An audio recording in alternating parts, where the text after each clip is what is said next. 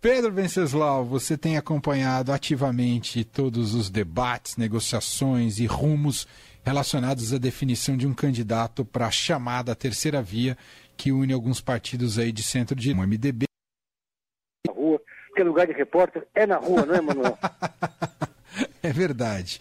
O Pedro Venceslau, você tem acompanhado ativamente todos os debates, negociações e rumos relacionados à definição de um candidato para a chamada terceira via que une alguns partidos aí de centro de MDB, PSD, Monitebla, pelos Exatamente. Ainda faltam alguns ajustes para a terceira via ter um candidato ou uma candidata para chamar de seu, de sua, né? Que é a Simone Tebet. São palanques regionais. Nessa entrevista que o Bruno Araújo deu ao Estadão, ele disse claramente que o acordo para fechar o palanque em torno da Simone Tebet depende de uma aliança em três estados: Mato Grosso do Sul, Pernambuco e Rio Grande do Sul. Só depois que, que o MDB topar apoiar os tucanos nesses três estados, é que eles vão então sacramentar essa aliança. Depois dessa entrevista, houve uma verdadeira maratona de articulações políticas é, do presidente nacional do, do MDB, Baleia Rossi, para tentar é, resolver o problema nos estados. E em Pernambuco já, já chegou-se num consenso que não vai ter acordo, cada um vai sair com um palanque. Né? Lá em Pernambuco as divisões são muito intensas mas eles ainda tentam chegar num acordo em Mato Grosso do Sul, que é o estado da Simone Tebet, é, onde tem dois candidatos, cada um, cada partido tem um candidato, e principalmente no Rio Grande do Sul. Rio Grande do Sul é a grande aposta do PSDB, além de São Paulo. O Eduardo Leite, depois de ensaiar um voo presidencial, vai disputar mesmo o governo no Rio Grande do Sul, e o PSDB é, exige o apoio do MDB lá no estado para apoiar Simone nacionalmente.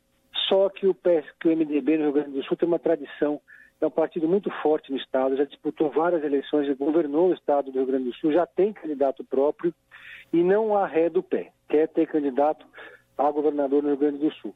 Então agora eles estão tentando resolver essas arestas, não está sendo fácil, mas é o que falta, é o último passo dessa novela, o direito de nascer uma candidatura, né, Manuel? É. E a, a ala que quer uma candidatura própria no PSDB, essa ala ainda pode ter sucesso, Pedro? Essa ala ela está cada vez menor. O senador Tasso Gereissati, que era integrante dessa ala, já deu uma entrevista recente dizendo que apoia a candidatura da Simone Tebet. Quem o porta-bandeiras dessa proposta é o deputado Aécio Neves, né, que ainda insiste, ele ainda tem o apoio também ali do, do ex-senador José Aníbal, aqui de São Paulo, mas nesse colegiado da Executiva Nacional do PSDB, que tem 32 membros, eles conseguem juntar no máximo quatro ou cinco votos. Então dá para dizer, eu me arrisco a dizer, que está pacificado no PSDB, que o partido vai abrir mão pela primeira vez na sua história de ter candidatura própria para apoiar um candidato de outro partido. No MDB também a Simone já conseguiu uma maioria, já tem ali 20 dos 27 diretórios do PSDB apoiando o nome dela. E, ou seja, está quase chegando lá, Emanuel e Leandro, mas falta pouco. Faltam esses, na verdade, dois estados, Mato Grosso do Sul e Rio Grande do Sul. Alguém vai ter que abrir mão ali, né? E, além disso, o PSDB também reivindica, evidentemente, diz que considera natural indicar o nome de uma vice ou de um vice da Simone Tebet. Aí falam-se em dois nomes. Falava-se do Eduardo Leite, mas ele já está muito engajado em ser candidato a governador, o próprio Tasso Gereissati, e aí surgiu o nome é, da, da senadora Mara Gabrilli, aqui de São Paulo, como uma, seria uma chapa com duas mulheres disputando a presidência da República, algo absolutamente inédito, que poderia ter uma força eleitoral muito grande, né? Mas o fato é que o PSDB vai indicar candidato a vice na chapa da Simone Tebet, isso já está praticamente acertado, mas esses dois estados aí, Manuel, Mato Grosso do Sul e Rio Grande do Sul, está complicado.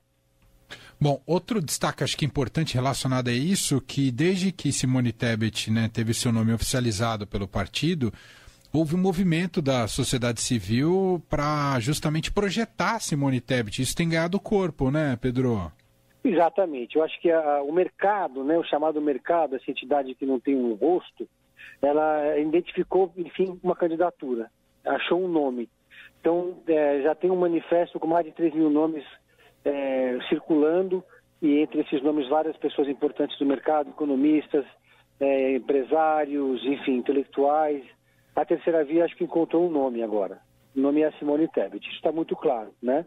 É, com a saída do João Dória. João Dória agora está em Miami, foi para os Estados Unidos, foi tirar uma, uma, semana sabática de folga, volta depois sem saber ainda como vai, como vai ser a sua participação no cenário político, mas não vai disputar nenhum cargo eleitoral nesse ano de 2022, mas certamente vai ter um papel, vai jogar um papel na, na, na discussão sobre o futuro do PSDB, mas o mercado realmente já abraçou a candidatura da Simone Tebet.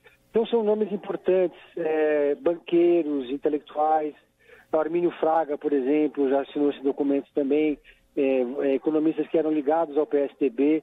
Então já está se consolidando o nome da Simone. Agora, tem duas questões paroquiais, né? Dois, não, não é bem paroquial, mas são dois estados importantes que estão no centro dessa negociação para chegarem num acordo. E depois, quando eles chegarem, se chegarem num acordo, eles vão partir para uma negociação com a União Brasil, que vai lançar na semana que vem formalmente a candidatura do Luciano Bivar à presidência da República.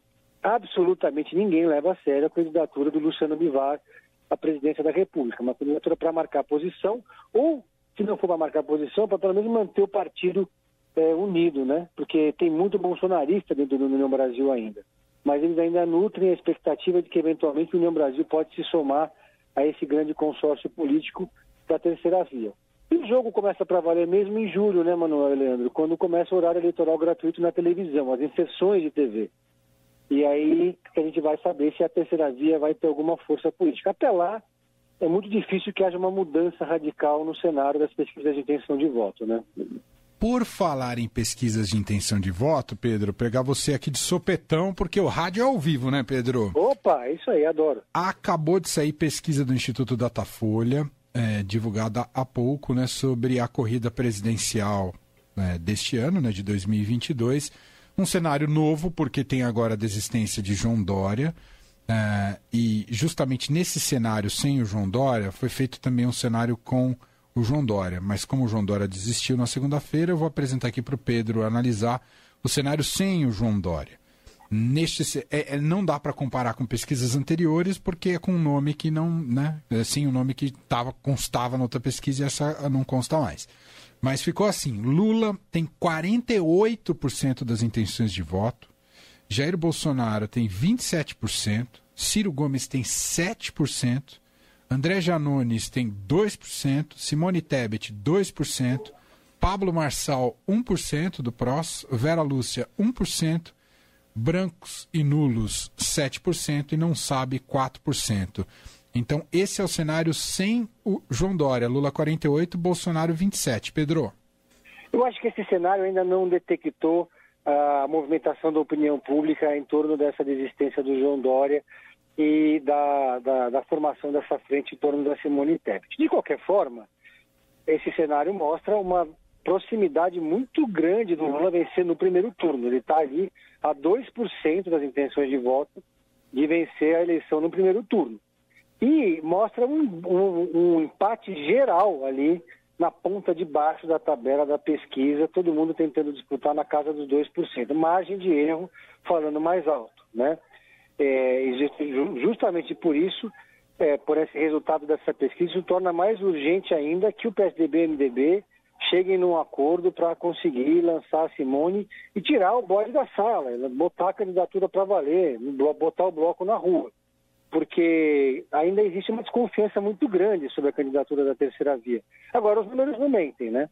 Então, nós estamos nos aproximando do mês de julho, que é o mês das convenções partidárias quando vão ser lançadas as candidaturas, depois começa o horário eleitoral gratuito, mas de fato, sair de 2% para chegar no segundo turno é muito difícil. Então a gente vê aí uma consolidação é, da, da, da, da polarização disputa presidencial se aproximando, né, Manuel? Cada vez mais. E o calendário está correndo, né? O tempo não, como diria o Cazuza, o tempo não para, né? É, me impressiona a, a, a, distância que o Lula abriu agora para o Bolsonaro, né? São 21 pontos, é muita coisa. É claro, como o Pedro frisou há pouco, não, não iniciamos a campanha eleitoral para valer, que é quando o brasileiro estará realmente preocupado em quem vai votar. De qualquer modo, é uma distância importante, né? E o Ciro Gomes eh, tem apenas 7%. Então, que cristaliza. É um pelotão com dois, o Ciro com 7%, e aí depois a disputa Lula e Bolsonaro, e uma distância grande do Lula para o Bolsonaro. Então, eh, vamos ver o que, que se esse cenário. Eh, como é que vai evoluir esse cenário quando a campanha começar para valer. E chama muita atenção, Manuel, só para concluir, ah. que apesar de toda essa espuma em torno da Simone Tebet, aparece o André Janones com a mesma pontuação Sim. da Simone Tebet. A gente vê muito pouco falar sobre o André Janones. Ele tem uma força ali nas redes sociais, é, ele é um influencer, né? Se você tá levar tá em conta, Pedro, é. se você levar em conta, é, desculpa de interromper, se levar em conta a margem de erro, esse pelotão de baixo está tudo junto. Janones, Tebet, Marçal e Vera Lúcia como é dois pontos para mais ou para menos, é como se todos estivessem juntos. Exatamente. Aí eu pergunto para vocês, quem é Marçal e Vera Lúcia na fila do pão? Eu, eu confesso que sei muito pouco sobre esses dois candidatos. O Germões a gente conhece um pouco mais por causa das redes sociais, né? Mas a Simone está no noticiário, está o tempo todo a gente está falando dela, da terceira via, dela, do Dória. E mesmo assim, é, o eleitorado ainda não se ligou que existe essa alternativa. Mas eu acho que é isso, Emanuel. O eleitorado ainda não está conectado com a eleição. Falta, falta aquela pegada, né? As pessoas estão é, afastadas do debate eleitoral na prática, e a pesquisa mostra isso. Geralmente a TV, a TV é um marco que muda esse cenário. Mas resta saber se esse ano vai ser assim também, porque em 2018 a TV não, não teve grande efeito, né? É verdade. Muito bem. Pedro Venceslau, repórter de política do Estadão. E a dica de hoje, Pedro? Pumped, da Paramount Plus. Eu estava esperando, ansioso, essa série estrear. É mais uma série sobre esses unicórnios, sobre esses, esses investidores de startups. Dessa vez é a história sobre do Uber, né? O cara que inventou o Uber. Eu ainda não assisti, vou começar a assistir hoje, mas ela estreou. E eu já tinha assistido aquela série do We, We Crashed, né? Que contava a história do WeWork, uma uma startup de, de, de espaços compartilhados que foi de um bilhão, eh, depois despencou na Bolsa. E agora a história controversa do fundador do Uber, que chega na Paramount Plus. Essa é minha aposta, ainda assim uma aposta de risco, porque eu não assisti, só vi que chegou, mas li muito sobre, conheço a história da, da empresa, estou muito ansioso para assistir, Manuel Leandro. Super Pumped, é isso? Super Pumped, na Paramount Plus a história da, do Uber, a controvérsia, a controvérsia história do Uber. Nós vamos pegar carona na sua dica, tá bom, Pedro? Muito bom. Uma dica compartilhada. Muito bem. Um abraço, Pedro. Obrigado, um abraço para vocês.